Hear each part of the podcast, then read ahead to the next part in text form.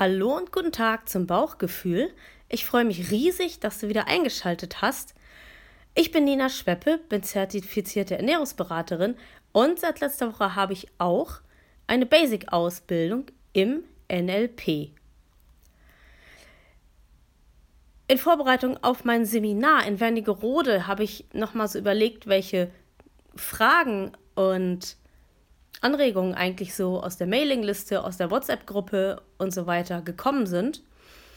Und dabei ist so klar geworden, dass es immer wieder darum geht, intuitives Essen ist zwar ganz gut und schön, aber wie eigentlich wenden wir das an im Alltag? Und davon abgesehen, dass das gar nicht so einfach ist, bin ich auch noch auf etwas anderes gestoßen, nämlich den kleinen Hunger. Was mache ich, wenn der kleine Hunger kommt. Und das ist heute unser Thema. Bauchgefühl, dein Podcast für eine alltagstaugliche, gute Ernährung mit Genuss. Möchtest du dich im Einklang mit deinem Körper passgenau ernähren? Dann bist du hier genau richtig. Komm doch mit. Ich begleite dich auf dem Weg zu deinem neuen Wohlfühlkörper. Klingt das gut? Dann lass uns loslegen.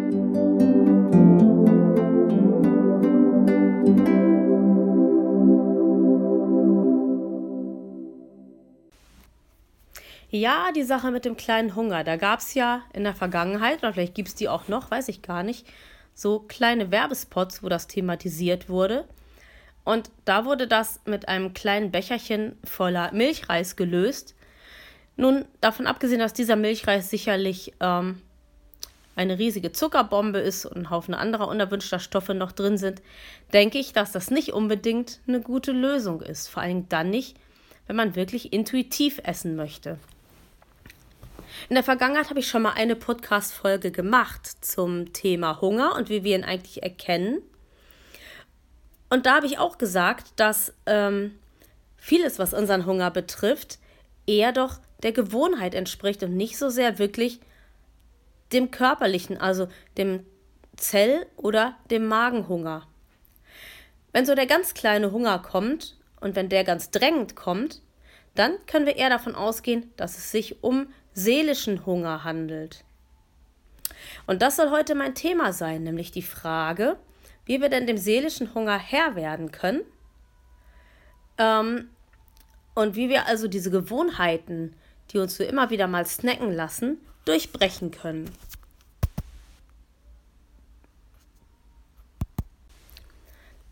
Wer kennt das nicht, so abends vom Fernseher, wenn der Film läuft, oder auch so nach dem Essen, wenn man eigentlich viel gegessen hat, aber es muss unbedingt noch was Süßes sein. Oder ebenso mal, wenn man von der Arbeit nach Hause kommt, das kleine Leckerchen zwischendurch. Das alles sind Gewohnheiten. Oder aber es sind Übersprungshandlungen, die man macht, weil man vielleicht irgendwas hat, man ist vielleicht erschöpft. Das kann gern mal einen Kohlehydrat-Appetit machen. Manche essen auch bei Trauer besonders gern Süßes, weil Süßes auch durch das, dass die Muttermilch süß ist, uns Sicherheit, Geborgenheit und manchmal auch Trost spendet.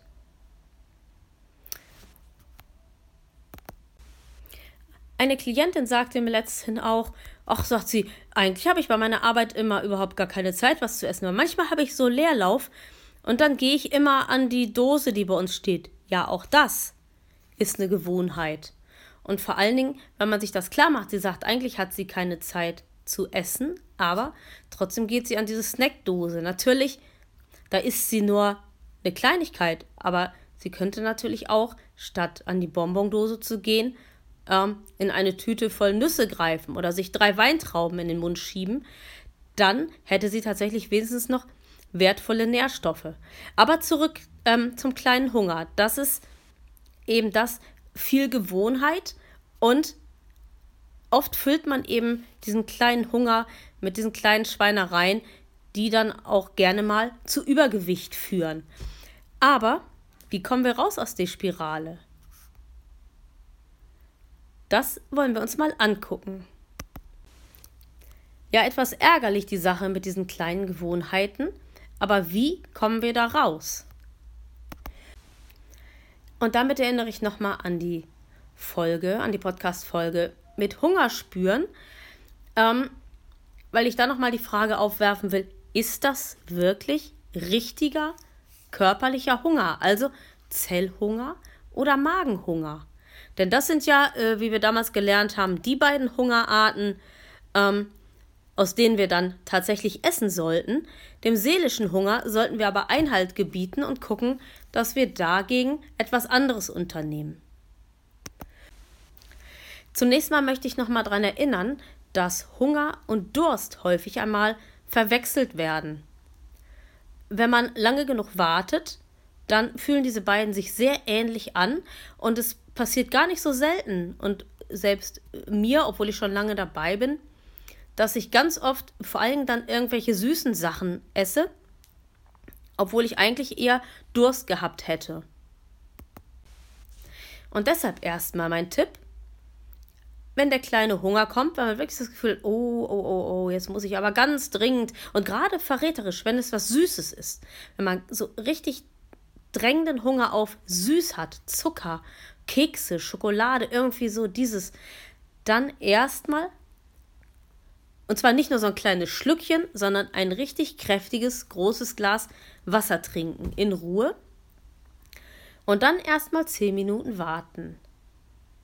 Und wenn dann dieser Zuckerhunger wirklich immer noch da ist, dann ist das ein ziemlich sicheres Indiz dafür, dass es doch tatsächlich körperlicher Hunger ist und dass man tatsächlich doch jetzt was essen sollte, vielleicht sogar irgendwelche ungesunden Süßigkeiten oder vielleicht sogar Chips oder so.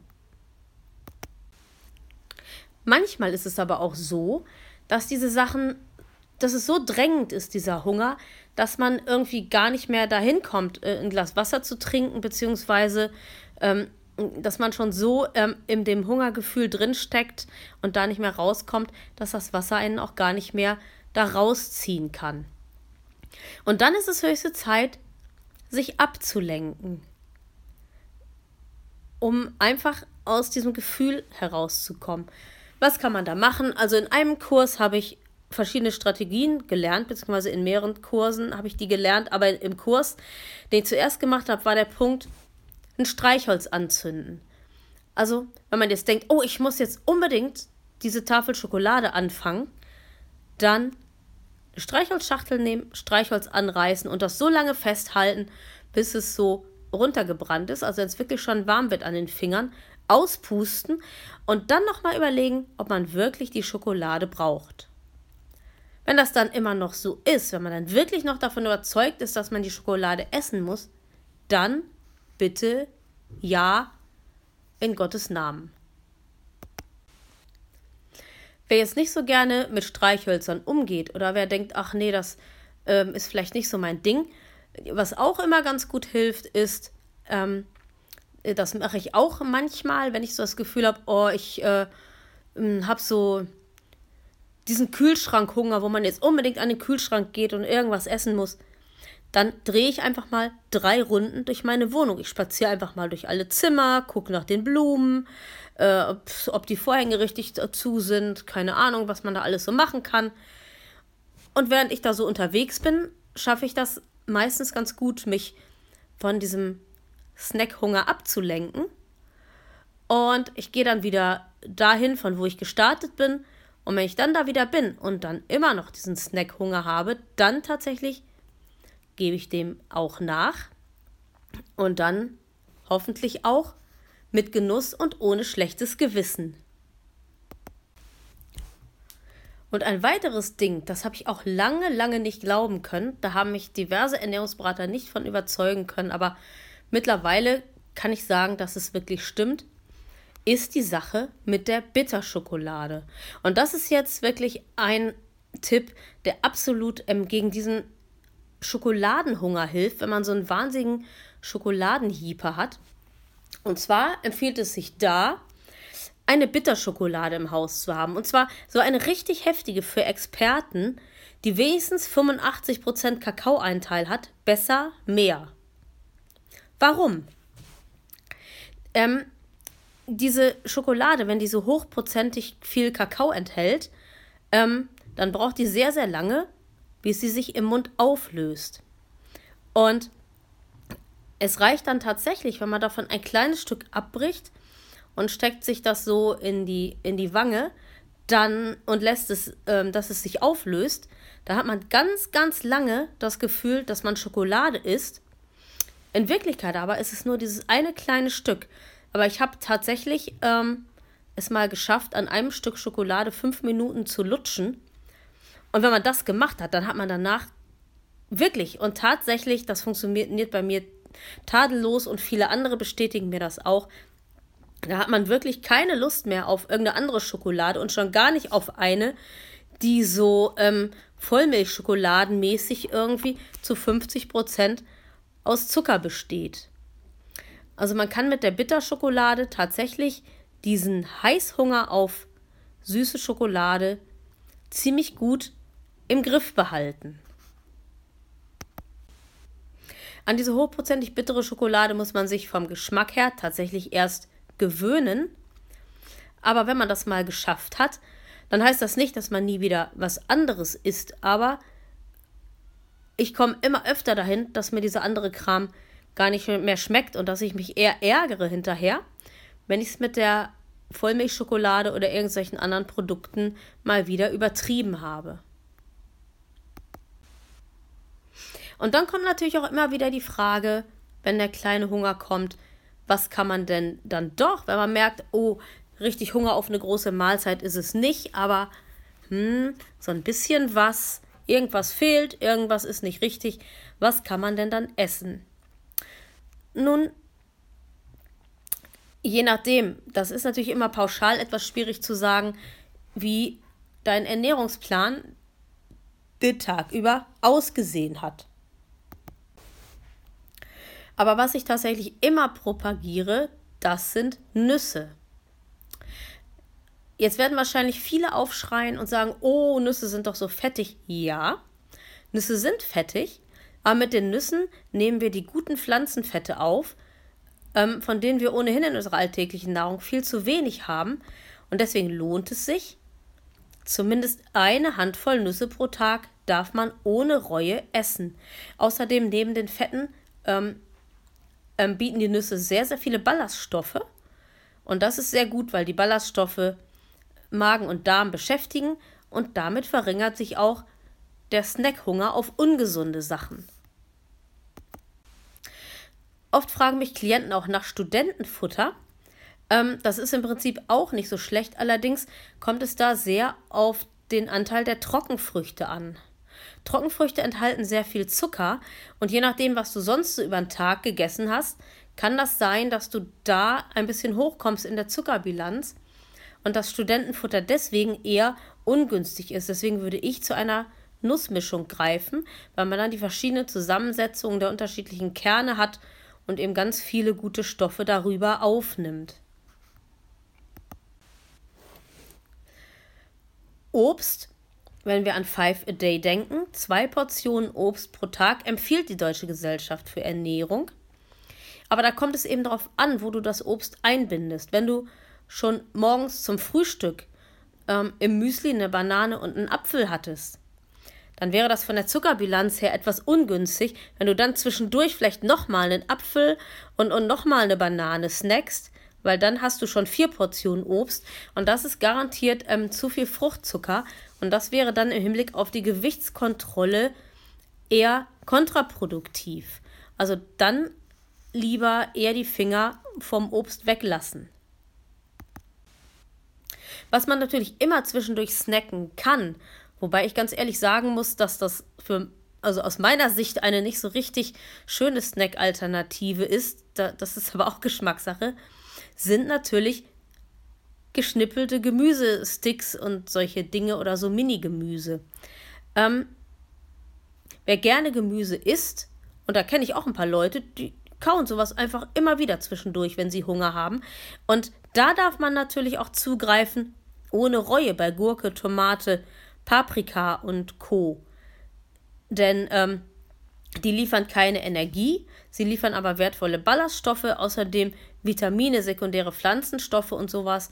Und das ist natürlich gegen den kleinen Hunger eine super Sache, Aber ganz ehrlich, wenn ich Hunger habe auf Süßigkeiten, dann habe ich eigentlich nicht so richtig Lust, Gurke zu snacken. Und das zeigt aber auch, dass es vermutlich nicht wirklicher großer körperlicher Hunger ist, weil sonst würde ich die Gurke vermutlich trotzdem essen. Was ich immer ganz hilfreich finde, ist dann auch, dass die Snacks, die man isst, lange gekaut werden müssen. Das ist bei Nüssen der Fall. Aber mein absolut ultimativer Tipp, und damit bin ich hier auch schon am Ende meiner Liste, sind Erdmandeln. Erdmandeln kauft ihr im Reformhaus und ähm, ihr bekommt sie, das sind so kleine Kügelchen in einer kleinen Tüte. Ähm, die Leute, die in der Bauchgefühl-Mailingliste und in der Bauchgefühl-WhatsApp-Gruppe sind, kennen das schon. Ich habe auch schon von vielen gehört, die sich die gekauft haben und alle eigentlich sagen, dass sie davon als Knabbersnack absolut begeistert sind. Und zwar aus folgendem Grund. Erstens mal schmecken die Erdmandeln ein wenig süß. Das befriedigt unseren Hunger auf Süßigkeiten ein Stück weit. Ähm, und sie sind wirklich richtig lange zu kauen. Ähm, meistens reichen mir so vier, fünf Stück davon und es sind wirklich nur ganz kleine Kügelchen. Und ähm, wenn ich die lange genug gekaut habe, dann bin ich richtig, richtig zufrieden und satt. Und deswegen ist auch das eine super Alternative. Sie halten sich auch gut. Und wenn man sie isst, nimmt man nebenbei eine Menge guter Stoffe auf, vor allen Dingen Ballaststoffe. Ich möchte nochmal daran erinnern, dass wir ähm, bis zu 40 Gramm Ballaststoffe pro Tag essen sollten. In Europa werden durchschnittlich nur 11 bis 15 Gramm Ballaststoffe gegessen, nur um da mal eine Relation zu haben. Ja, und damit ähm, bin ich eigentlich auch schon am Ende meiner heutigen Ausführungen. Ich hoffe, dass ihr jetzt gut wisst, was ihr gegen den kleinen Hunger unternehmen könnt.